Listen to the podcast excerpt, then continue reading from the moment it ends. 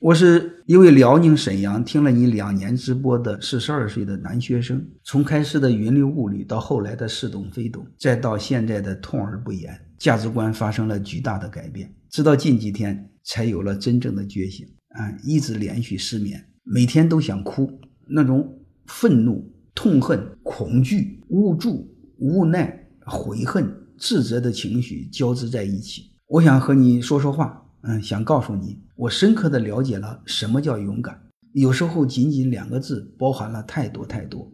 因为他们的勇敢，我又明白了什么是自由；因为自由，我又明白了什么是信仰；因为信仰，我又明白了什么是责任；因为责任，我明白了你所说的方向。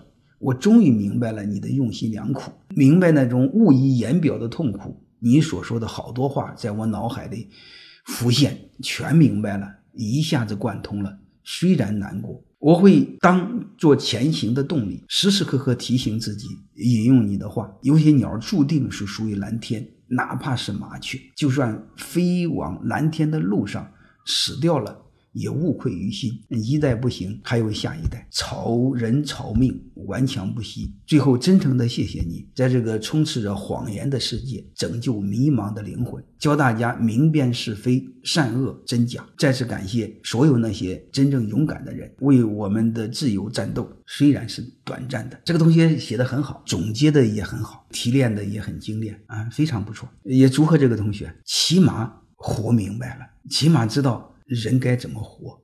欢迎各位同学的收听，可以联系助理加入马老师学习交流群：幺八九六三四五八四八零。